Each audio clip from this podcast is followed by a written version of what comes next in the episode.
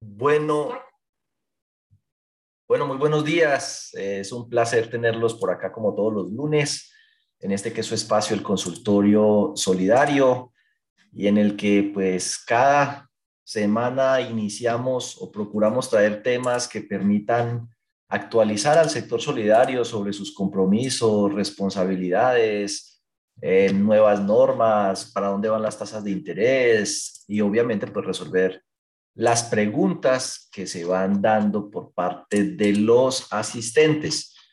El tema de la pandemia, insisto, pudo haber tenido consecuencias muy negativas en la salud, en el patrimonio, en el empleo, verdaderamente lamentables, pero si algo bueno nos dejó fue la posibilidad de encontrarnos a través de este medio cada ocho días y de poder llegar eh, a territorios donde antes no resultaba sencillo, Hoy por hoy podemos comunicarnos y conectarnos con gente del Guainía, eh, no sé, Putumayo, departamentos muy alejados de, donde vivo, eh, La Guajira, por ejemplo, y tenemos una enorme satisfacción y un gran compromiso con todas estas entidades que se conectan desde por allá eh, precisamente para actualizarse y acceder a capacitación y material que le pueda hacer de utilidad a todos ustedes, pues bienvenidos y muchísimas gracias por su participación. Recuerden que el consultorio, si por algún motivo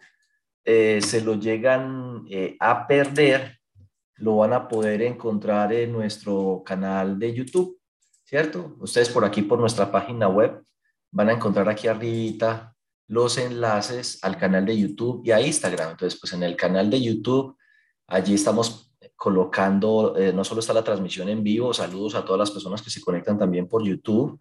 Eh, allí están publicados los videos, el canal tiene además material en el tema de finanzas personales y otros temas, sino que también está el audio en Spotify. Entonces me encuentra muy fácil como Diego Betancourt, eh, pues mm, invitarlos a que se suscriban al canal, a que activen la notificación y a que compartan pues con otras personas del sector solidario que pueda hacerles de interés estos temas. Dicho lo anterior, eh, no sé si John de pronto por ahí tenga las preguntas que quedaron pendientes de la vez pasada para iniciar con ellas y luego dar paso a los temitas que tengo ahí, un tema de tasas y de, los de las visitas que está haciendo la Supersolidaria en este momento, qué le pide al revisor fiscal, qué le pide a la entidad, a ver cómo estamos frente a eso. ¿Eso la tiene por ahí, John? Sí, señor. Sí, sí, yo tengo las preguntas. Permítame, ya se las estoy proyectando. Ya, aquí está. Permítame, me confirma ahora si ve la pantalla. Ahí está, ¿sí? Eh, ya va a aparecer, ya va a aparecer, ya va a aparecer. Bueno, la pérdida esperada es aceptada fiscalmente, sí.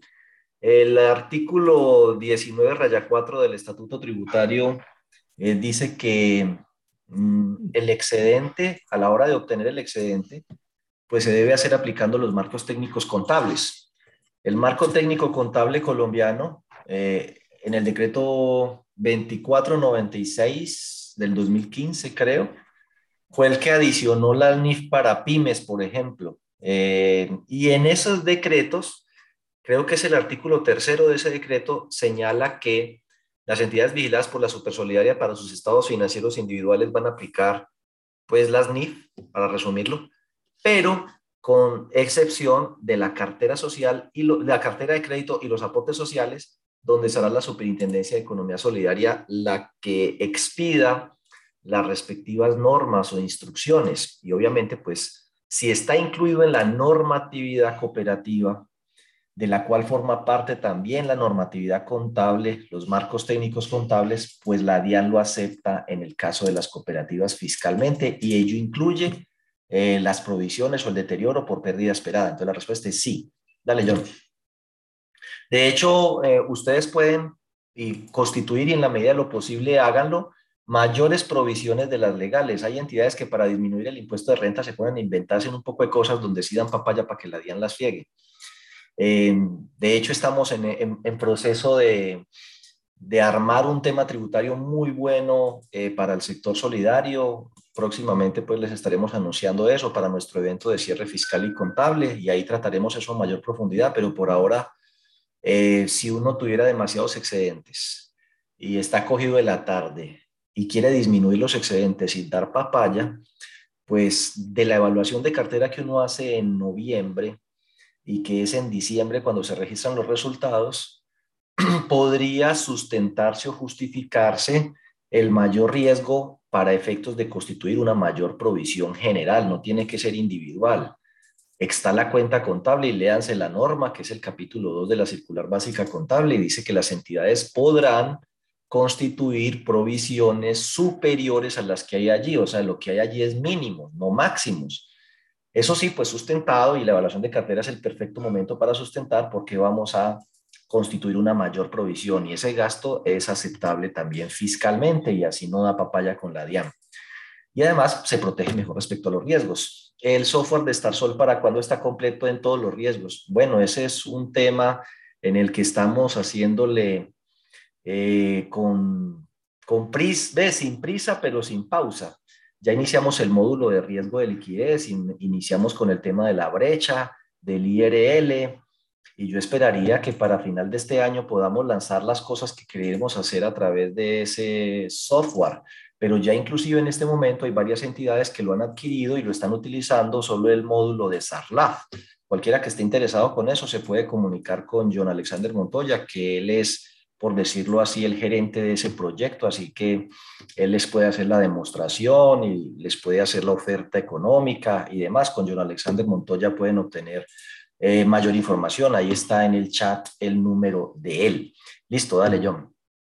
Hay varias entidades que ya lo están usando, ¿no? Eh, el módulo de SARLAF, que es buena idea porque en el tema, y pues obviamente estoy ahí con un conflicto de intereses sobrando en causa propia, pero más allá de que sea mi software o el de cualquiera, el tema tecnológico es un aspecto al cual la superintendencia le otorga una gran importancia a la hora de evaluar el cumplimiento de lo que se requiere en materia de SARLAF y es uno de los aspectos que presenta mayores debilidad, la robustez con la que se hace la segmentación, el monitoreo, la consolidación electrónica, las alarmas, la detección de operaciones. Casi siempre, y creo que se los mostré en el consultorio pasado, dicen mucho que se hace de manera manual, manual, manual, manual. Entonces el tema del software, sea el nuestro o el de cualquiera, eh, yo creo que termina siendo a la final una necesidad para todos. ¿Me puedes confirmar la norma para la base sobre la cual se realiza la retención sobre rendimientos financieros de los fondos de empleados? Bueno, ahí sí estamos un poco complicados porque eh, tendría que revisarlo bien. Estoy seguro en el tema de las cooperativas que son régimen tributario especial que dice que solo estarán sujetos a retención en la fuente por rendimientos financieros.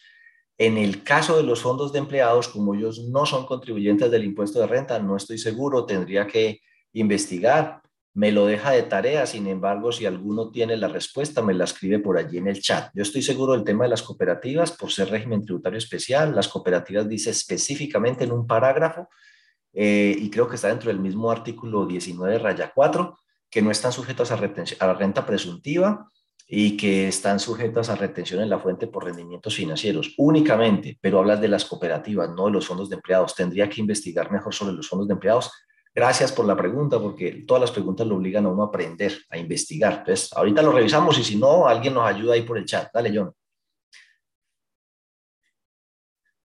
Mm, ¿Nos puede ayudar, por favor, con la norma para la base sobre... Ya, eso ya está. Dale. Nos podemos ¿Dónde podemos consultar las obligaciones de los reportes a la DIAN, FATCA y CRS? Y si por lo menos Diego puede mencionar si estamos obligados. Para eso, le recomiendo, vaya al canal de YouTube veas el consultorio de ahora ocho días. Ahora ocho días está esa respuesta. Ahí están eh, las normas. ahora son unas normas que pues para estudiarlas eso es tremendo ladrillo, pero si usted las quiere nos puede escribir al correo y yo se las envío en los PDFs. Pero como tal, la explicación que dimos sobre el tema está en el consultorio pasado que lo va a ver en YouTube. Dale, John. ¿Existe un tiempo estimado para que el asociado se pronuncie frente a los saldos que se reportan mensualmente? Eh, tenemos casos en los que piden revisión de sus movimientos seis años hacia atrás. No, yo creo que pues las personas igual hay que tener presente varias cosas. Uno, si uno tiene la posibilidad de aclararle al asociado su inquietud y devolverse seis años, maravilloso. Dos, si lo que él está reclamando saldos a su favor en materia, por ejemplo, de obligaciones como aportes o cuentas por pagar o remanentes no reclamados, eh, cuentas por pagar y aportes no reclamados, aplica la prescripción ordinaria a partir de los tres años. Sobre el tema de los ahorros, el tema es un poco más complejo, porque ha habido varios pronunciamientos de la Corte Constitucional en el sentido de que los ahorros jamás prescriben. Así que ahí el término de los tres años para la prescripción ordinaria no aplicaría. Si es sobre el tema de la cartera, los valores que se le cobraron, etcétera, etcétera, pues yo pensaría que de todas maneras esas obligaciones de parte y parte también se les aplica la prescripción ordinaria a los tres años, cuando se trata de operaciones de crédito, operaciones de mutuo, cuentas por pagar, eh, aportes no reclamados. Ya en el caso de los ahorros es otro asunto, ahí jamás aplicaría la prescripción. Eh, dale, John. Y si son, no, que es que usted me reportó mal reportado hace tanto tiempo, eh, pues con el tema de las centrales de riesgo, mientras esté dentro de ese término que habla de que a uno lo pueden reportar mm, por el doble del tiempo que estuvo en mora, y creo que mientras esté dentro del término de prescripción de los datos en la central de riesgo, la persona podrá hacer la reclamación de que se le revise la información que hay allí reportada, si es cierta, no es cierta, etc. Entonces, no, lo mejor es tener efectivamente repositorios de datos y bases de datos que le permitan a uno devolverse con ese nivel de detalle. Ahí la importancia de tener un buen software. Eh, conoce la herramienta para transmisión de la información, ya que el cargue del archivo es el mismo de la información exógena, no me ha sido posible acceder a la herramienta. Bueno, no, todo ese tema es con la DIAN, así que las inquietudes o dificultades que ustedes tengan, tramítenla por intermedio de la DIAN o si alguien le puede dar alguna ayuda por ahí por el chat, nos lo dice pero es un tema de medios magnéticos y eso es con la DIAN. Los prevalidadores y la herramienta para generar el archivo XML, todo eso está al igual que para los formatos ordinarios 1001, 1007, todos esos de los medios magnéticos, es la DIAN el proveedor del, del prevalidador y de las herramientas para eso. Dale, John. Eh, si un ex asociado posee deuda de mora por más de ocho años, ¿se puede seguir reportando negativamente a las centrales de riesgo? No, ya su obligación pues eh, prescribió. Tuvo ocho años para cobrarla, no se pudo. A mí me gusta mucho pues porque eso refleja que ustedes son personas de mucha fe. Que uno diga que después de ocho años todavía va a recuperar esa plata, no, ya no. Entonces, después de ocho años, ya la central de riesgos, de hecho, creo que de oficio, de, de cuenta de esa ley de habeas data, la, tanto Atracrédito como Trasunión de oficio está depurando todas esas bases de datos y todo lo que llega a más de ocho años va para afuera, todo eso lo están eh, sacando. O sea que si usted tiene carterita por ahí todavía de ocho años, primero la felicito, lo felicito por la fe que tiene, que cree que todavía esa plata la va a recuperar. Así que si la tiene en el activo, mi recomendación es castíguelo, llévelo a cuentas de orden. Y bueno, esperemos si algún día aparece, pero lo más probable es que eso jamás ocurra. Eh, sí, no, ya, chao. Teniendo en cuenta su experiencia, ¿cuántos días es conveniente dar un deudor moroso que está en cobro prejurídico para pasarlo a cobro jurídico? Bueno, mi experiencia y la experiencia de todo el sector solidario, y eso es estadísticamente demostrado, cuando una persona pasa de 90 días de mora, inclusive antes, 60 días, pero hablemos de 90 días de mora, se considera incumplido, tanto en nuestro sector como en el sistema financiero. Y de hecho, un deudor incumplido significa que, por ejemplo, para el modelo de pérdida esperada, la probabilidad de incumplimiento es del 100%, o sea, ya se considera siniestrado incumplido, así que las probabilidades de que se siga deteriorando son mucho mayores a que eh, se mejoren.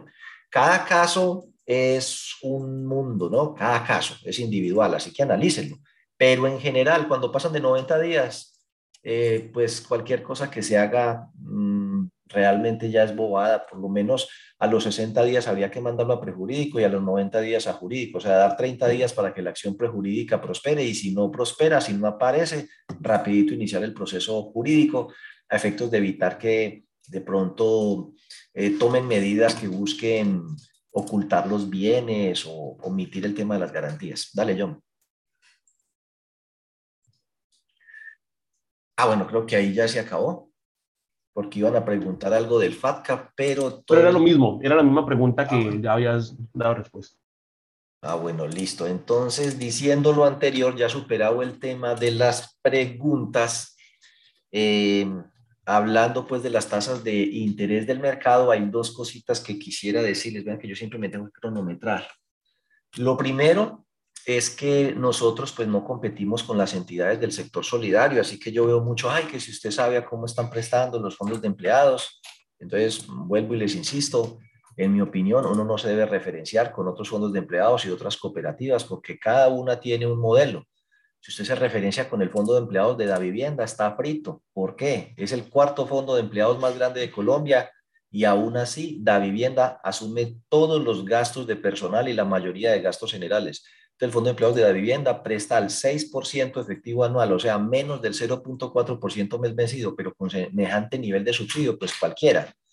Entonces, no es comparable. Entonces, las entidades se la pasan referenciando, si es que yo quiero ver que cómo están prestando los fondos para ver yo qué hago. Mm, no se los recomiendo, es una mala referenciación. Sin embargo, eh, digamos que mm, la superintendencia venía muy bien en el tema de publicación de estadísticas y yo creería que, no sé, el cambio de superintendente y de superintendente delegado le hizo daño a la superintendencia en cuanto al ritmo que tenía de eso me parecería mejor. Que, el, el, que había antes molestaba mucho, era muy exigente, pero también era muy ejecutivo, muy bueno en ese sentido. Entonces, por ese lado, las tasas de interés de la delegatura asociativa se quedaron eh, a diciembre del 2021. Pero si usted quiere ver a cómo prestaban los fondos de empleados y cooperativas de aporte y crédito o multiactivas, puede entrar ahí.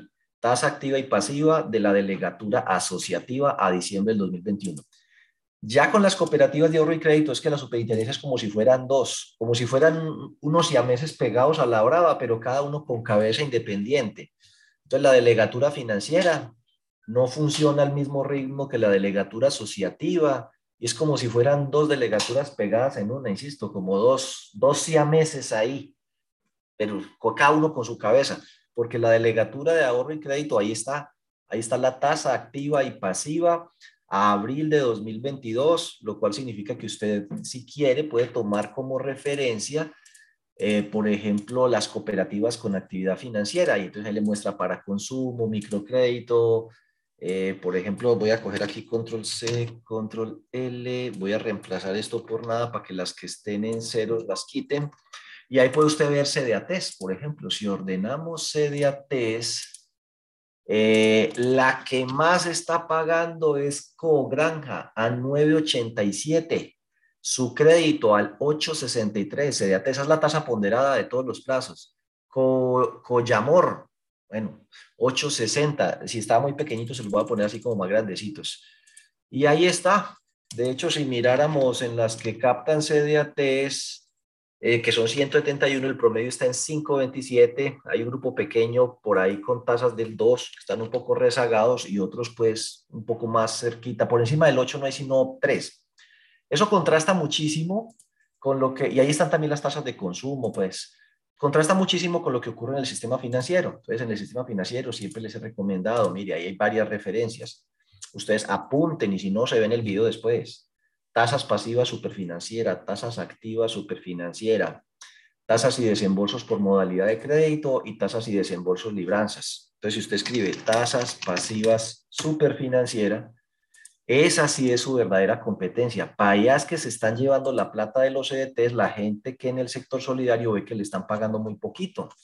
Entonces usted ve aquí, porque en este momento hay una fuga de CDTs del sector solidario hacia el sector bancario. Nos cogió la tarde para reaccionar y mover esa plata a crédito, nos quedamos con las tasas bajitas, que porque no podemos pagar tasas altas, es cierto, porque perderíamos plata, y resulta que los EDTs se están yendo eh, para el sistema eh, financiero. Entonces, pues no sé, la verdad es que deberían aprovechar esa liquidez y hacer ahorita compras de cartera teniendo en cuenta que las tasas de interés van al alza y hay un mayor interés. Eh, pues por tomar créditos de esa naturaleza para pagar por fuera. Entonces, mire que ahí se abrió establecimientos de crédito, tasas efectivas anuales con corte al 2022-0609, Como esto tiene un punto, yo regularmente le hago cambiar el punto por la coma para poder que él reconozca que es un nombre. A ver, eh, listo, ahí lo hizo. Me quedo solo con la referencia de 90 días, 180 días, 360 días y más de un año. Le quito estos encabezados, le doy doble clic aquí para que quede más bonito, le elimino estas últimas filitas también. Y si quieren, bueno, otra cosa que yo hago es que le digo, oiga, donde lo que esté en cero lo borro. Lo pueden hacer así pues como a mano. Si quieren, esto que está por aquí en cero, lo borro. Esto que esté por aquí en cero, lo borro. Esto que esté por aquí en cero, lo borro. Y esto que esté por aquí en cero, lo borro. Y a mano con control L, esas tres rayitas que aparecen por ahí, rayita, rayita, rayita, también la quito y le digo reemplazar todos. A ver si apareció o no. A ver, voy a hacerlo de aquí. Control C, Control L. Lo pego aquí. Reemplazar todo. Ya se fueron esas rayitas. Y ya lo puedo sombrear. Y aquí donde dice inicio, eh, formato condicional, escalas de color, utilizo la segunda escala. Entre más alta la tasa, póngame rojo, como un mapa de calor. Y allí entonces usted sí puede ver, oiga, a 90 días, ¿quiénes son los que más están pagando? La mitad de los depósitos del sector solidario están y, del sector financiero están a 90 días. Mientras en el sector solidario muy poquitos están pagando a una tasa superior al 8. Aquí tenemos una gran cantidad de entidades que pagan más del 8 y cerca del 9. Banco de Occidente, Crescamos, Serfinancia, Pichincha, Bank, Banco Santander, no, o sea, malos, malos bancos, no, Da Vivienda, Falabella, si usted ya le gustan las emociones más fuertes, a 180 días encuentra pagando a más del 8 a, mire, ¿cuántas entidades? 25 entidades que pagan más del 8, incluido la vivienda, eh, bueno, BBVA, a un año. Increíblemente, pero esa no es la misión nuestra. Casi que uno podría decir, si usted no sabe qué hacer con la plata, abra un CDT y ya. O sea, le estoy diciendo esto solo para sentido figurado, porque la misión nuestra no es guardar plata en los bancos, es prestársela a los asociados. Pero inclusive alguien que dijera es que yo sí estoy pero varado del todo, no sé qué hacer, me da mucho miedo pedir codeudor, el riesgo de crédito. Esto que voy a decir, insisto, es de puro sentido figurado, por favor, no malinterpreten mis palabras. Pero usted podría hacerla fácil, vea, mete la plata en BBVA a un año o año y medio y es como colocar crédito al 1%, que posiblemente su tasa, sin riesgo. O sea, un fondo de empleados que diga, estoy inundado de plata, ¿qué hago? Ahí está, tiene opciones. Se puede ir para BBVA, se puede ir para Corbanca, se puede ir para la vivienda, se puede ir para Scotiabank. Pacta un CDT a dos años, que es como colocar un crédito a dos años no necesita codeudor, no necesita análisis de crédito, no necesita consulta a la central de riesgos, no necesita pagar comisiones al personal que colocó, no necesita mandar descuentos de libranza. Mejor dicho, siéntese, relájese y disfrute. Si usted está acostumbrado a prestar al 13% efectivo anual, 12% efectivo anual, al 1, al 0,9, al 0,95, 0,98, con eso vive bien y lo que está es encartado porque no encuentra a quién prestarle, la gente no está pidiendo crédito. Váyase para allá. BBVA, Corbanca, da vivienda, Colpatria, pone la plata sin codeudor, sin afianzamiento, eh, sin pagaré, sin desmaterializado, sin comisión, sin riesgo, sin nada, de una vez. Y no tiene que hacer campañas ni nada. es que tengo como 10 mil millones de pesos que me están sobrando. Pum, un CDT de 10 mil millones de pesos a dos años y ya al 13. Esto se dedica a recibir los ingresos y sí. Sin embargo, hago esa observación con asterisco porque eh, la misión nuestra no es esa. La misión nuestra es prestarle esos dineros a los asociados. Em, ahora bien, también me preguntan mucho, bueno, si yo quiero ver cómo está el tema de las libranzas, de esos hablamos después, pero usted puede decir tasas y desembolsos, libranzas. Entonces, cuando usted pide tasas y desembolsos libranzas, lo lleva a este enlace. Ahí le aparece, por ejemplo, la última semana que está publicada, él tiene una semanita de atraso, del 30 de mayo al 3 de junio, bueno, no, dos semanitas de atraso. pero ahí podemos ver cómo terminó el tema del crédito de libranza en la semana última del mes de junio, o si lo quiere ver, la primera semana, de la última semana de mayo y la primera de junio. Entonces ahí está, al 3 de junio. Eso está en miles de pesos, ahí lo dice. Eh, voy a eliminar todo esto de acá para que no, no se me distraigan, que para otras modalidades no se presta casi para libranza. Entonces usted dice, bueno, ¿quién es el que más plata presta para libranza? Eso es, pues, pues, yo que lo, le vengo haciendo seguimiento a eso hace varios años, los reyes de la libranza son eh, Popular y BBVA que se pelean a muerte las libranzas de los, de eh, los, ¿qué? los docentes. Sin embargo, ahí se les va metiendo a bebillas. Entonces ahí está tasa, monto y número. ¿Usted quiere ver por qué es que es tan duro competir con los bancos? Vamos a sacar el tema del promedio. Esa gente presta unos montos muy grandes y sin codor. Si uno coge 133 mil, 133 mil millones que prestaron en una semana y lo divide por 2.446 operaciones, significa que BBVA cada operación promedio fue de 54 millones, AB Villas 58, Banco Popular 50, Sudameris 47, Banco de Bogotá 40, La Vivienda es el más tímido de todos y Banco de Occidente 43. Ahí los puede ver. Y aquí está la tasa. Y entonces vamos a colocar la tasa periódica. Esa es la tasa efectiva, así que no se puede dividir. Entonces vamos a calcular la tasa nominal. Esto como está en enteros lo divido en 100. Lo quiero poder dividir por 12. Y aquí esta sí es una tasa nominal que se puede dividir por 12. Y vamos a hacerle de aquí para abajo y le vamos a decir escalas de color, entre más grande peor. Y descartemos esos que prestan tan poquito. Así, esto es, mire, es que aquí vamos a decir cuánto presta en una semana por libranzas el sistema financiero. 748 mil millones. Debo decir otra cosa, se está enfriando el mercado. Antes lograban cada semana un billón de pesos o más, 1.2, 1.1, hasta semanas de 1.4 billones. Quiere decir que ya se les está acabando eh, a quién prestarle.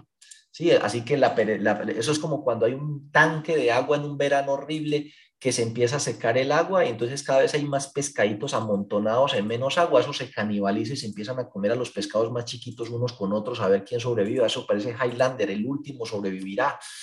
Entonces así estamos. Mm, mucho cacique y poco indio. Entonces, pues eh, ahí se va a ir canibalizando el mercado eh, yo te robo el cliente, tú me lo robas y al final todo el mundo queda en empate. Eso es como cuando juega uno al juego de la silla y todos corren y se quedan en una silla y pues no, no se avanzó mayor cosa. Bueno, no sé si el ejemplo funcione, pero estos que dejé ahí son el 95-96% de la colocación, no solo de tasa vivir al hombre, aquí está Credit Financiera, que presta el 1.8, y ahí está, prestando por libranza 20 mil millones de pesos en operaciones de a 10 milloncitos cada uno, es una cooperativa, pues porque son operaciones pequeñas. Y aquí está la tasa BBVA al 0,99, AB Villas al 0,91, Popular al 0,1, 1,04, 1,11. O sea que si cogemos un promedio de los que prestan más, o sea, de estos de Banco de Occidente para arriba, la tasa promedio está en 1,04. Esa misma tasa hace algún tiempo, solo 7, 8, 9 meses atrás estaba en 0,9, inclusive por debajo. Quiere decir que las tasas de libranza se han venido incrementando. Yo se los mostré la vez pasada. Bueno, ahí está. Yo fundamentalmente lo que les quiero decir es que allí pueden ver ustedes el tema de las tasas de interés que realmente referenciarse con ese. A mí que me interesa ver cómo está prestando el fondo de tal. Allá usted no puede ir a prestar a cómo está captando el fondo tal o la cooperativa tal, yo ya no puedo llevar la plata porque eso es cerrado, excepto las cooperativas financieras que están bastante rezagadas en el tema de, tasas. Entonces ese no es el referente, no es la competencia suya. Usted escribe tasas activas super financiera, entonces va a ser lo mismo que los depósitos a un corte. Aquí está tasas activas y dice, bueno, ¿usted qué quiere ver? Solo que aquí no le muestran libranza, está revuelto todo pero ahí está vivienda, consumo, tarjeta de crédito, entonces usted puede colocar aquí crédito de consumo y esta es la pestañita y usted puede exportar, generar reporte en Excel, eh, lo abre para que usted mire de pronto a cómo están prestando para consumo distinto pues o, o incluido libranza, pero también incluido vehículo y un poco de cosas ahí. Lo único que no incluye y se lo advierte es tarjetas de crédito y entonces usted dice, no, pues concentrémonos en mirar 1096 días dividido 365 son 3 años y 1825 días dividido 365 son 5 años. Entonces usted puede dejar esas últimas dos, pues para que no se enrede. Esto es de 3 a 5 años y esto más de 5 años. Y ahí están las tasas. Entonces, punto, reemplacémoslo por coma. Vamos a ponerle aquí lo mismo que hice yo ahorita, un, un mapita de calor por formato condicional. Seleccionan la segunda escala. Pongámoslo aquí así como bonito. Y ya ve, ahí está el estudio de tasas de interés. ¿Quién está prestando más barato hasta tres años? Colte Financiera, Pichincha Popular, W, Occidente, Agrario, Confiar. Bueno, ¿quién está prestando más barato a más de cinco años? A Bebillas, COP Central, Caja Social. Bueno, ¿quién está prestando más caro eh, para consumo? Pues ahí está Falabella, Credifinanciera, JFK, Banco Meva, Colpatria, CFA, Colte Financiera, Libra, no señor. Y bueno, ahí ustedes le hacen las respectivas conversiones y demás. Entonces, la información respecto a las tasas de interés, ahí les he ido enseñando dónde mirarlas, porque me parece, y lo digo pues con todo el cariño y con todo el respeto, que empiezan, oiga, ¿quién me puede decir a cómo están prestando ustedes? No necesita preguntarlo. En la página web de la Super están las tasas actualizadísimas para cooperativas de ahorro y crédito, rezagadas a diciembre para las demás entidades, pero referenciarse con esas no es. Y si quiere ver las tasas del sistema financiero, esas mantienen actualizadas, tasas activas superfinanciera, tasas pasivas superfinanciera, tasas y desembolsos libranzas, tasas y desembolsos por modalidad de crédito. Escribe eso y va en el enlace de Google y ahí mira el tema de las tasas cuando usted quiera. Bueno, para resumir y hablar de, lo, que, de, de, lo que tenemos allí, eh, no hablemos más de tasas, pues eso es llover sobre mojado, eso va para el alza. Eh, las perspectivas de crecimiento económico son muy buenas. Mm, tenemos unos crecimientos de superiores al 5%, inclusive para el 2023. Eso es muy bueno, con revisiones al alza, pero la inflación, pues ya saben ustedes que está alta y la verdad es que se habla de que muy pronto el Banco de la República va a llevar las tasas de interés a niveles inclusive del 7.5%. Vamos a ver, las proyecciones apuntan a que puede llegar a niveles del 8% o superiores antes de que termine el tercer trimestre de este año. O sea que para julio, entre julio y agosto vamos a estar viendo, entre julio, agosto, septiembre vamos a estar viendo ya las tasas como quedaron y de ahí para adelante va a venir un lento descenso en donde regresar a niveles del 4% se va a tardar hasta finales del 2024. Entonces, bueno, ahí se nos acabó la fiesta a los que nos pensábamos endeudar. Ya diría yo que las tasas de interés alcanzaron su techo. Uno ve por aquí que les cuesta trabajo subir más, aunque en el pasado llegaron a este nivel. Eh, pensaría yo que la cosa va a estar por entre el 8 y 8 y medio, así que los que se piensan endeudar para colocar crédito les van a meter una DTF de 7 y 8 y la verdad es que COP Central tampoco ayuda. No sé por qué COP Central le está prestando tan caro, pero no solo, y otros bancos, ¿no? No solo la DTF se subió de niveles del 2 a niveles del 7, 8, que va, o sea, 5 o 6 puntos, sino que encima de todo el niño llorando y llega la mamá y lo pellizca. Ahora COP Central dice que yo le presto, pero DTF más 8. Entonces eso no le da margen a nadie. 8 más 8, una DTF del 8 más 8, 8 por 8, 8 y 8, 16, 17 efectivo anual. ¿qué tasa tengo que prestar yo para que eso me deje algo? Prestar por estos días apalancado en crédito bancario definitivamente no es como muy buena idea.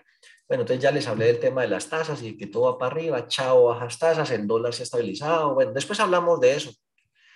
Miremos qué está pidiendo la superintendencia en sus visitas. Eh, tuve la posibilidad de acceder pues a dos documentos, así que son dos documentos de, pues he recibido varios, ¿no?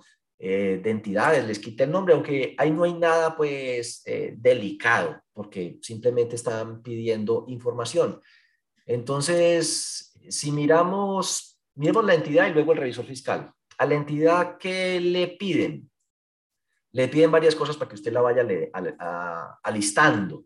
Eh, a nivel de país le están llegando a varias entidades. Es una visita mm, como virtual. Ahorita ya todo se volvió virtual. Esperemos que los hijos no, no, no, se puedan hacer virtuales nunca, pero pues por ahorita casi la mayoría de cosas se puede hacer virtual. Entonces dice aquí que el 28 de junio le arrancan. O sea, esto está calientico. Le están avisando con anticipación. Mande, haga una presentación de una hora donde usted nos muestre el modelo de negocio, o sea, usted quién es y para dónde va y qué es lo que hace. ¿Cuál es su plan estratégico? ¿Tienen plan estratégico? La estructura organizacional, el organigrama y que ojalá esté aprobado en algún lado. Y las políticas de riesgos. Entonces ya ustedes deben tener su manual de CIA reglamentado el comité de riesgos y los riesgos que le toquen, SARLAF, riesgo de crédito, riesgo de liquidez, cómo lo manejan. Listo, esa presentación la debe entregar a la comisión de visita. Ese día de la visita, usted debe presentar la situación actual de la organización. ¿Qué podría llegar a pasar en el corto, en el mediano plazo, en las situaciones actuales? Por ejemplo, ¿cómo está la situación de mercado?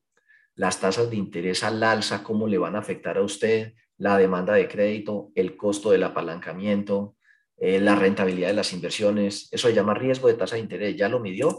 ¿Qué le va a pasar con la liquidez? Se le están fugando, mire, a las entidades le está pasando dos cosas simultáneas. Se les están fugando los depósitos porque por fuera pagan más, pero le está llegando mucha demanda de crédito porque aquí cobran menos. Entonces eso les va a generar ahora un problema de liquidez, de rentabilidad, vamos a pagar un problema de liquidez.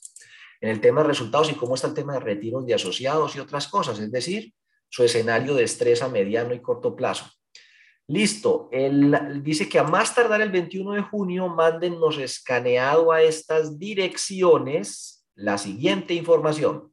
Personas que van a participar en la reunión para la evaluación de cada riesgo. Recuerde que ahorita todo es riesgos. Este es el responsable de riesgo de crédito, este de riesgo de liquidez, este de no sé qué. La persona responsable de riesgos, cosa que en muchas partes ni siquiera se ha definido.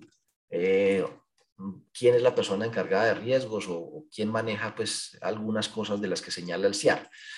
Eh, dice aquí que deberán participar gerente y funcionarios líderes de cada área y pueden asistir los miembros del consejo de administración. Bueno, hay organigrama actual y dónde está la conformación de cada una de esas áreas. Bueno, entonces el organigrama. La nómina certificada por el revisor fiscal junto con la declaración de que ha cumplido con el pago de aportes sociales y seguridad social funcionarios que sean jefes, directores, líderes de cada área, identificación, correo, número de teléfono, documento del plan de negocios y plan estratégico. Francamente, debo decir que me ha preguntado cuál es la diferencia entre plan de negocio y plan estratégico. Pues madre, pues no sé. A mí lo que me parece es que cuando ellos hablan de plan de negocios, es el plan de desarrollo, que es la cosa macro.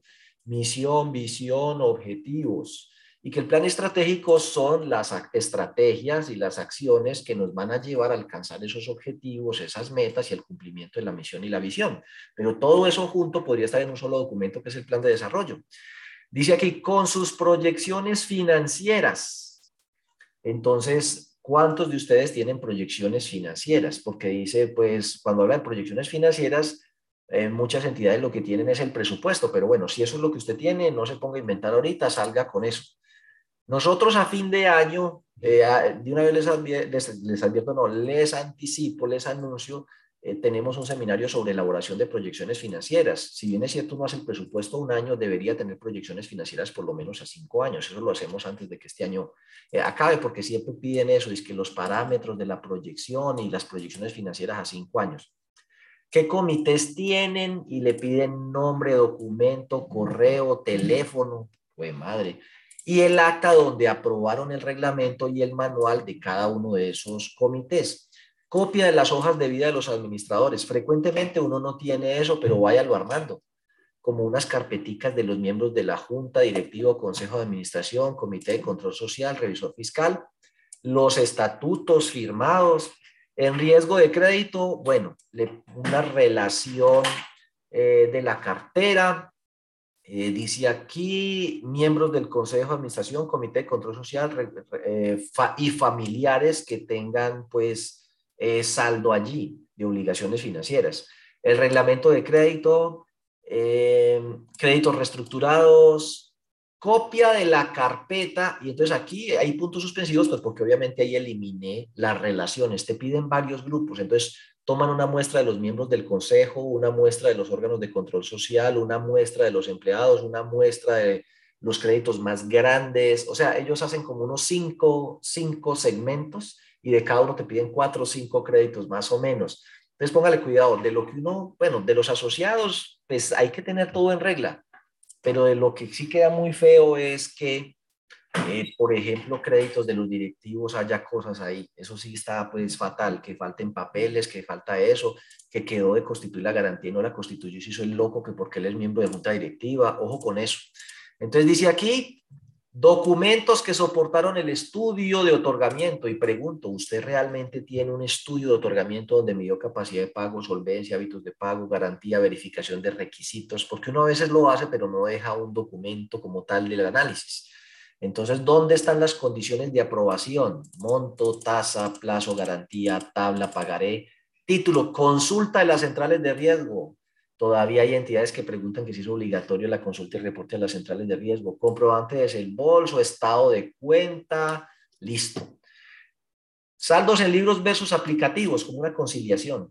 eso sí no es problema. Documentos sobre la parametrización del sistema. Pídaselo a su proveedor de software. Es que el documento sobre la parametrización.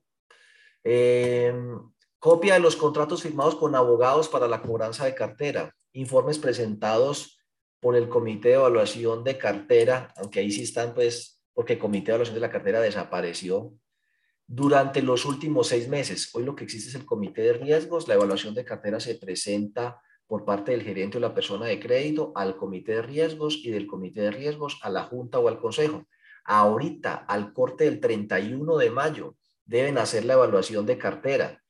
Todas las entidades de primer nivel, o sea, los fondos de empleados de categoría plena, ¿sí? El resto de fondos no. Fondos de empleados de categoría plena y las demás entidades de nivel 1 y 2, para resumir. Si usted es nivel 1 o nivel 2, le toca hacer evaluación de cartera semestral, si tiene saldo obviamente en la cuenta 14. Ay, pero es que la mía es muy chiquita, ¿no? Que la mía le toca.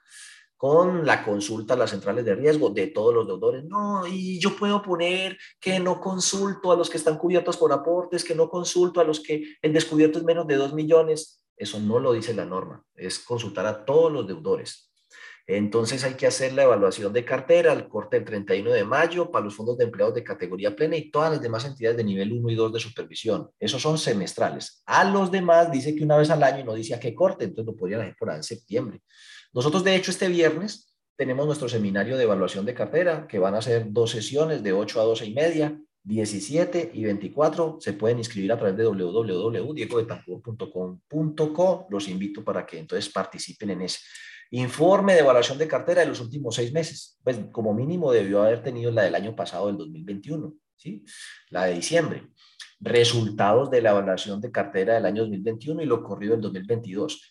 Es posible que usted todavía no haya hecho la evaluación de cartera de este año y entonces le dicen, no, es que es al corte de mayo y se hace donde junio, estoy en pleno proceso, todavía no la tengo, pero se le va acercando porque 28 de junio que le arrancan la visita ya debería tener esa evaluación de cartera eh, hecha. Y los registros derivados de esas decisiones, es que uno evalúa la cartera es para recalificar deudores, deteriorarle su calificación, lo cual aumenta las provisiones. Ellos esos quieren ver eso, porque las evaluaciones de cartera en las cuales todo queda tal cual, hice la evaluación de cartera y no recalifique a nadie para ellos, eso no es una evaluación de cartera, entonces ahí hay algo malo. Si la, si la evaluación de cartera no conduce a recalificar deudores y aumentar el índice de riesgo, entonces no hizo nada. Así que existe un índice de calidad de cartera por mora, que es cartera en mora sobre cartera bruta, y un índice de calidad de cartera por riesgo, que es B, C, D y E. Pero debería haber créditos a lo mejor en B que no están en mora, sino que por su riesgo fueron recalificados de A a B. Bueno, ahí eh, pues de esos que van a tratar nuestros dos eventos y ya los que aquí tienen cancha en eso saben de qué estamos hablando. Listo, entonces prepárese. Riesgo de lavado de activos, copia del manual del SARLAB mapa y matriz de riesgo. Nosotros tuvimos un encuentro de oficiales de cumplimiento. John Alexander Montoya fue nuestro conferencista. Eh, tuvo dos sesiones académicas y una sesión de soporte este sábado. Bueno, ahí ustedes pues seguramente habrán hablado de esto. Política de actualización de datos y cómo le ha ido con la actualización de datos y el informe de actualización de datos. Programa de capacitación para funcionarios y terceros y los soportes que se cumplió, la asistencia, la evaluación, ¿sí? Acta de nombramiento del oficial de cumplimiento, hoja de vida del oficial de cumplimiento, dónde está la capacitación eh, del curso de la OIAF, el informe de los últimos seis meses. Recuerde que el oficial de cumplimiento tiene que presentar dos informes al año. Copia de los informes de revisoría fiscal, que creo que también son dos veces al año sobre el CIAR, incluye el tema de SARLAB Copia de las actas del Consejo, Junta Directiva para los que les aplica, donde conste que se presentaron esos informes. Reportes a la UIAP de los últimos dos trimestres. Recuerde que a partir del año entrante es mensual. Reporte de la consulta listas restrictivas, OFAC eh, y ONU. Formulario de vinculación, de terceros, está. Informe ejecutivo del estado del SARLAF, ¿cómo vamos? ¿Cuál es la herramienta tecnológica, software o programa con el que cuenta para el SARLAF? Entonces te vas a decir, Sol, de Diego Betancourt. Bueno, ahí están, se hablan con John.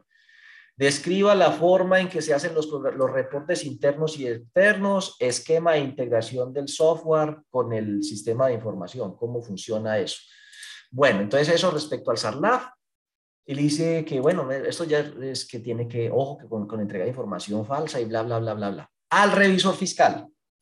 Al revisor fiscal entonces le dicen, póngale cuidado a los que están aquí conectados que son revisores fiscales o para que le compartan a los revisores fiscales, por favor. ¿Qué le piden? Propuesta de servicios, hora de trabajo mensual y anual, qué infraestructura posee para el desarrollo, número de personas que hacen parte del equipo, hoja de vida, revisores fiscales principal y suplente, y si tienen apoyo de algún otro profesional. Eh, el contrato de prestación de servicios entre la entidad y él, el contrato, pues, el contrato de los honorarios, las horas que se van a dedicar, etcétera. Carta de designación y aceptación del cargo por parte de la revisoría eh, fiscal principal y suplente. Plan de auditoría. Muchos revisores fiscales profesionales, colegas a los que aprecio mucho, pues de, basados en su gran experiencia y conocimiento casi que de ojo y por experiencia saben qué tienen que hacer, qué van a mirar, o sea, eso lo tienen en su cabeza. Yo entiendo eso, pero no basta. Eh, por el tema de papeles de trabajo, muéstrame el plan de auditoría mensualizado, o sea que aunque nos dé pereza, nos va a tocar armar el tal plan eh, de auditoría. Informes entregados al Consejo de Administración. Vuelvo, insisto, con todo el respeto, el aprecio y la consideración para los colegas. Yo sé lo duro que es ser contador y sé mucho más lo duro que es ser revisor fiscal. Y pues como sociedad le debemos mucho y estamos muy agradecidos con los contadores y revisores fiscales, pues porque ellos son los que llevan las cuentas nacionales, liquidan, pagan los impuestos, vigilan, controlan, o sea, hacen un aporte enorme a todo el tema de, eh, económico del país, ¿cierto? A veces no suficientemente valorado. Y insisto también en, lamentablemente, no es tan valorado el trabajo, así que todo el mundo le quiere uno pagar. Qué pena que me expresen esos términos, cuatro pesos por un trabajo tan valioso, por la uno tiene que saber de, de, comer, tiene que saber de impuestos, tiene que saber de finanzas, tiene que saber del código de comercio, tiene que saber de sistemas, manejar tablas dinámicas, acá sacar un, un ojo con los prevalidadores de la DIAN para armar todos los archivos y que cómo cargo el archivo, o sea, uno debe ser pues, y todo lo que se les ocurra, oiga, no, lo de los reportes de la central de riesgos, vean, no, usted contador, haga eso, eh, no, que tal cosa, así como por sustracción de materia, todo lo que no encuentran aquí en más carga se lo lleve el contador para allá. Pero cuando van a contratar un contador, no. Hay un millón más auxilio de transporte para el, para el contador, o sea, le quieren pagar como un auxiliar. Y si es revisor fiscal, que la responsabilidad es todavía mayor, entonces en la asamblea presentan, eh, oiga, hay tres propuestas, hay una de millón doscientos, una de millón y medio y otra de 500 mil pesos. La de 500 mil, la gente ni sabe qué es la revisoría fiscal, pero se les antoja pensar que el trabajo de la asamblea no es ver cuál es la mejor propuesta, la que más protege y agrega valor a la organización, sino cuál es más barata. Entonces, hay una de millón y medio, otra de 500 mil. Nos queda sobrando un millón, 12 millones al año. Con eso repartimos unos regalos el Día de los Niños y hacemos una fiesta bien bonita.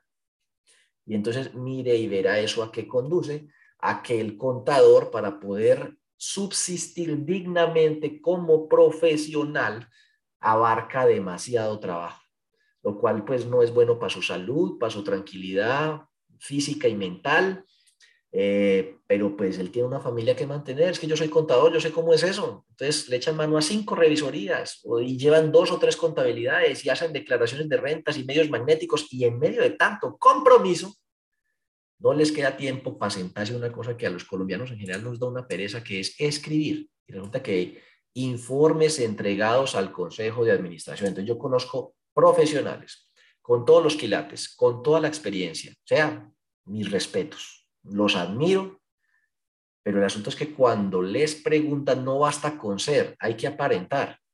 Entonces lo cogen, ¿dónde está el plan de auditoría? No, no tengo, lo tengo aquí en la cabeza. ¿Dónde están los informes? No, yo apunto aquí en la agendita y yo les digo ahí en la reunión. Entonces no tienen papeles de trabajo, ojo con eso.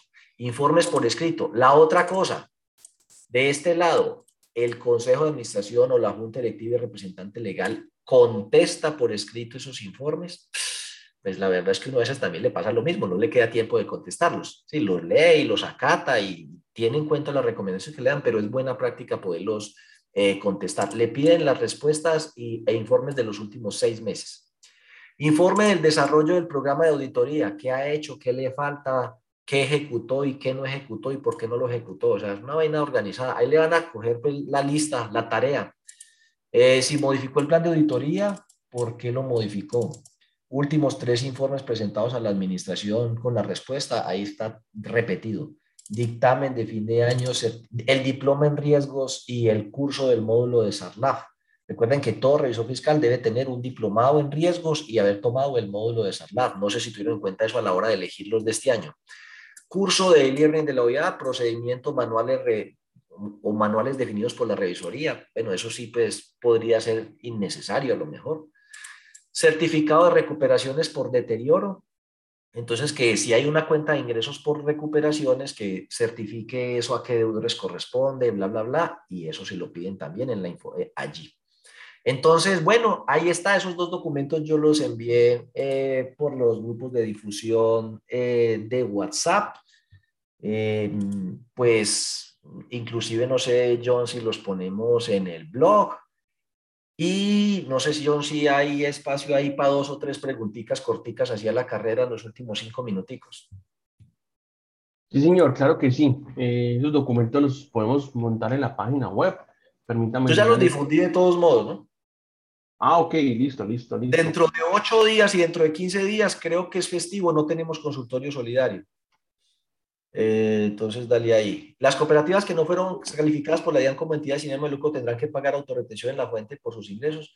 No estoy seguro si autorretención. Tendrán que informarle a, a, las entidades con las que tienen actividades, pues que les practiquen retención en la fuente, pero pues habría que ver cuál es su actividad. Si es una cooperativa de aporte y crédito, pues sus ingresos son por intereses y, ahí no le van a practicar retención los asociados.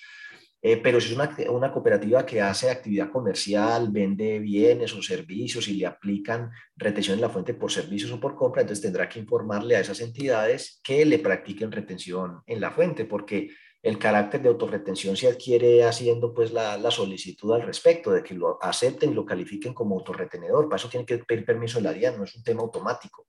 Dale, John. Con este panorama de tasa de captación y colocación, ¿crees que los bancos están haciendo reducciones a su margen de intermediación? No.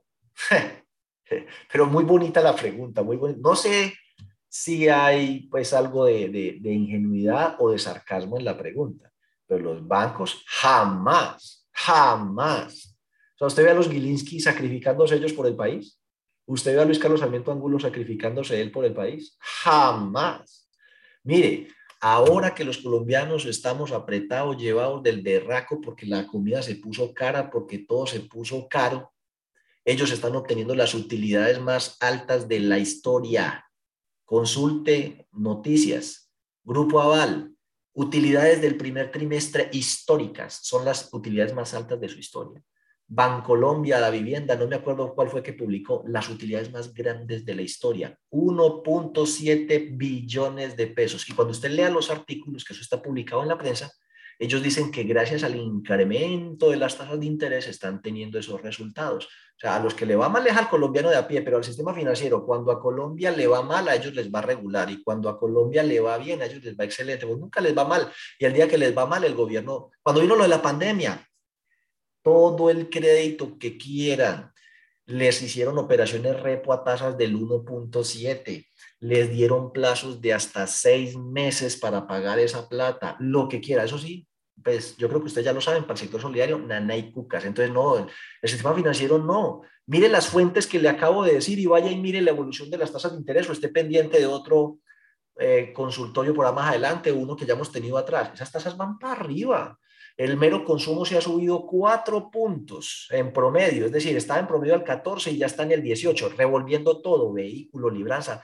Trate de tomar un crédito de consumo por estos días. Es más, les recomiendo, yo les mostré ya eh, créditos de libranza y están por semana. Coja esta primera semana de junio y compárela con la primera semana de junio eh, del año pasado y compare las tasas de cada una de las entidades y verá que todas van al alza. No, las tasas de vivienda, consumo, comercial, todas han subido. Y aquí en el sector solidario, peor. ¿va? Trate, les, les pongo este ejercicio de curiosidad. Cotice un crédito COCOP Central. El año pasado le prestaban DTF más 4, más 4 y medio. La DTF, ¿cómo estaba? Al 1.2, al 1.7, qué pena, al 2. Y, la, y 5 puntos da al 7, 7, 8. Este año prestaron a pasar a prestar a la DTF que ya se subió seis puntos. Y, y, ya no prestan DTF más cuatro y medio, DTF más ocho. Entonces, no, pues si COP Central, que es del sector solidario y que el sector solidario es propietario de COP Central, tiene semejantes tasas, váyase para pa, pa Bancolombia eh, y los demás y verá.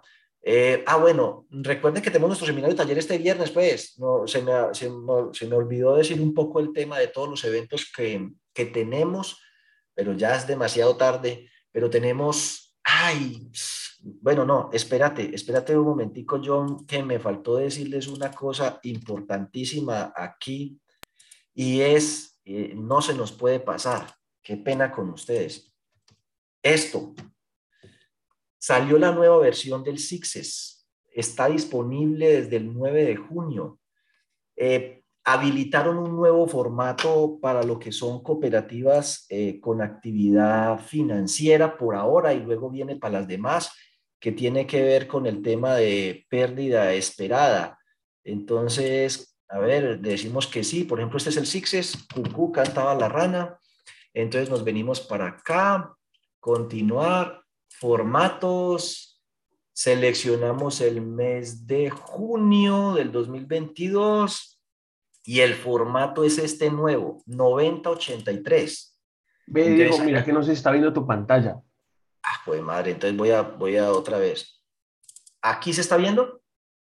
Sí, señor, ahí sí, ahí sí, ahí sí ya se ve. Entonces les decía yo, aquí en junio, y quedó de último el formato 9083, se le va a activar por ahora a las cooperativas con actividad financiera, pero recuerden que modificaron varios formatos, no, no, no me va a chiviar pues en el seminario, pero ahí está, código contable, saldo, intereses, capital, aportes, ahorro permanente, valor en riesgo, valor de la garantía, porcentaje cubierto, modelo, ¿cierto? Entonces aquí, ¿qué modelo va a ser? Referencia propio sin modelo, el modelo de referencia, probabilidad de incumplimiento, pérdida de incumplimiento, pérdida esperada, deterioro de capital, deterioro de intereses, plazo alícuota, valor de la alícuota, deterioro acumulado. Eso tiene que ver con que recuerden que el deterioro se va a ir calculando para tres años va para pasar del deterioro actual al deterioro requerido.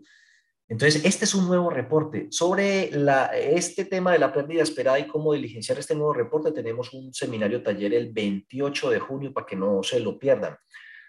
Póngale cuidado.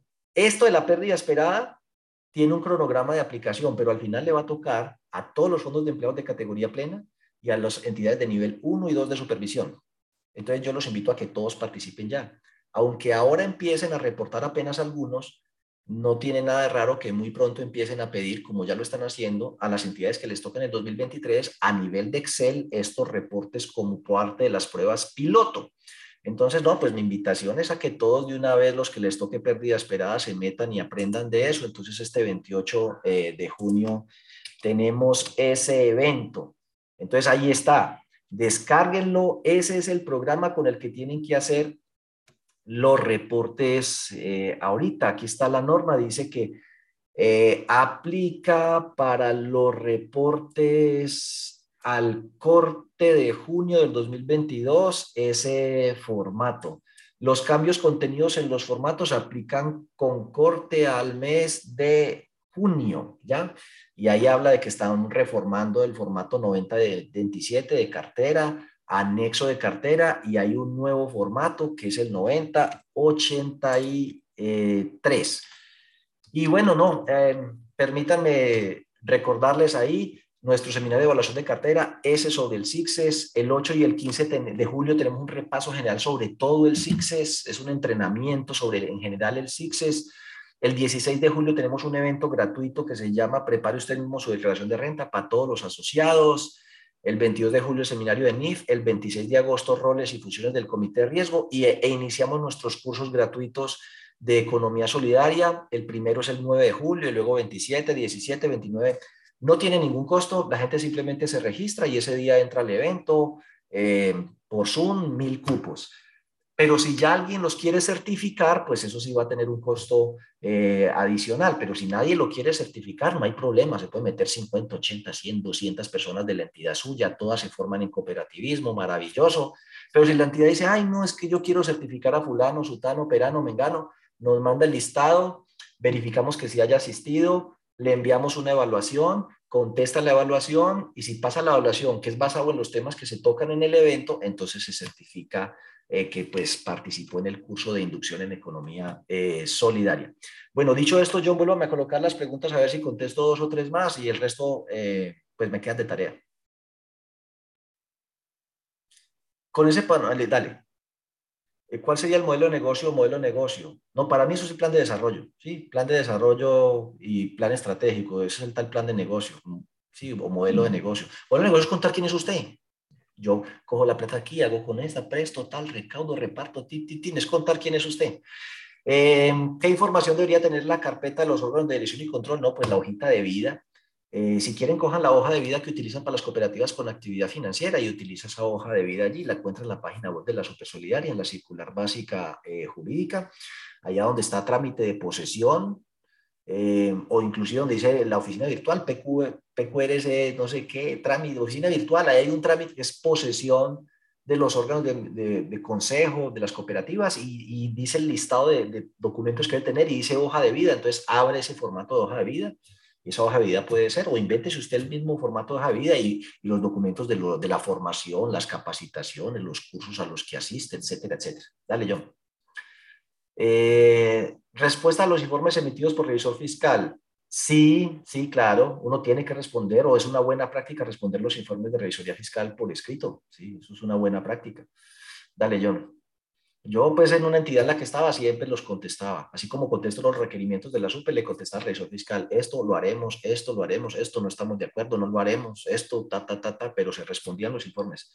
Em, esquema de integración del software SARLAF, o sea, pues hay unos que funcionan en línea, que toman la información directamente del, del, software, hay otros que no se pueden integrar por un tema de licenciamiento y entonces lo que toca es exportar información y cargar información en el programa eh, de apoyo. Eso es lo que hay que explicar, cómo, cómo funcionan, si están integrados uno con el otro, cosa que no se da en todos los casos, porque imagínense, uno tendría que tener autorización de sólido, de OPA, de Linux, de que le abran los códigos para uno pegarse de ahí, sí.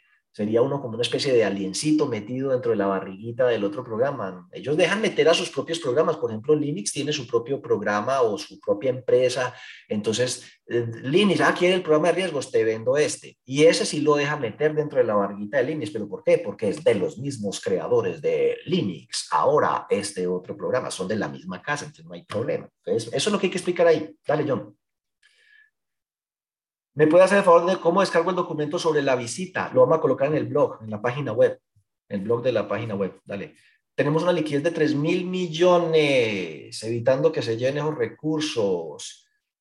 Eh, pues sí, claro, si usted tiene que subir las tasas de interés para compensar el incremento del costo financiero, pues tendrá que hacerlo. Eso no hay nada que hacer. Si usted ve que no necesita, lo que, lo que es mortal es uno, subir las tasas de los EATs y con la plata guardada. No, yo le subo las tasas de los EATs, pero si la logro colocar a cartera, inclusive a las tasas viejas, se me estrecha un poquito el margen, pero algo me deja. Y como aquí, pues, después de que el asociado esté beneficiado, uno no le duele, el de los EAT está ganando buena plata, pero la plática está colocada en cartera. Lo maluco es, el de EAT está ganando buena plata, pero todo, yo tengo la plata en el banco y estoy perdiendo eh, plata y ahí sí la perdemos todos. Dale, John.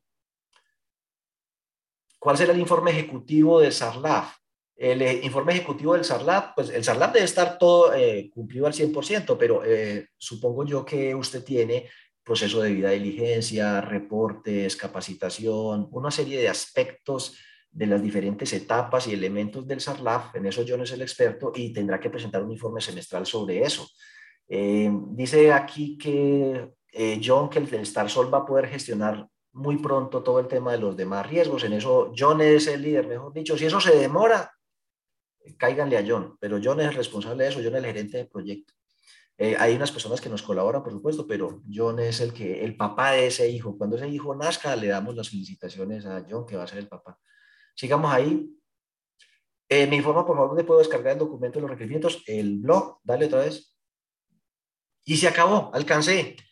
Oiga, un placer tenerlo. de hecho, dime digo, también las que quedaron en el chat, entonces esas las recogemos para proyectarlas en el próximo consultorio. O bueno, como también vamos a tener ese espacio de dos festivos, no sé si hacemos un, un video y respondemos las preguntas. Bueno, ahí, puede ser, sí, puede ser, puedo hacer un video con preguntas pendientes y las subimos en YouTube. Yo les comparto el enlace, los voy a extrañar mucho estas próximas dos semanas que vienen festivo. Eh, bueno, cuídense, disfruten el Día del Padre, los que lo van a celebrar por estos días, participen activa y entusiastamente de las votaciones, con todo respeto por los que piensan diferente de usted. Y nos vemos entonces en el próximo lunes que no sea festivo. Éxitos.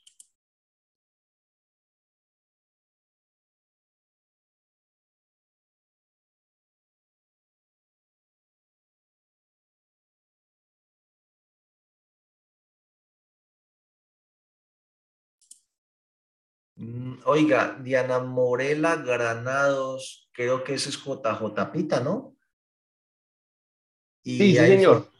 Ah, bueno, no, ella que me escriba ahí por el, por el WhatsApp, yo le contesto, porque pues ya cerramos y el iPhone AGS, no sé quién sea, si me puede escribir también al WhatsApp y por allá le contesto, qué pena que se me acabó el tiempo y la dejé ahí con la manito levantada, disculpe, de verdad, eh, pero yo le contesto por ahí por el WhatsApp teniendo en cuenta que levantaron la manito y ahí las dejé esperando, que se, se me pasó mucho tema hoy.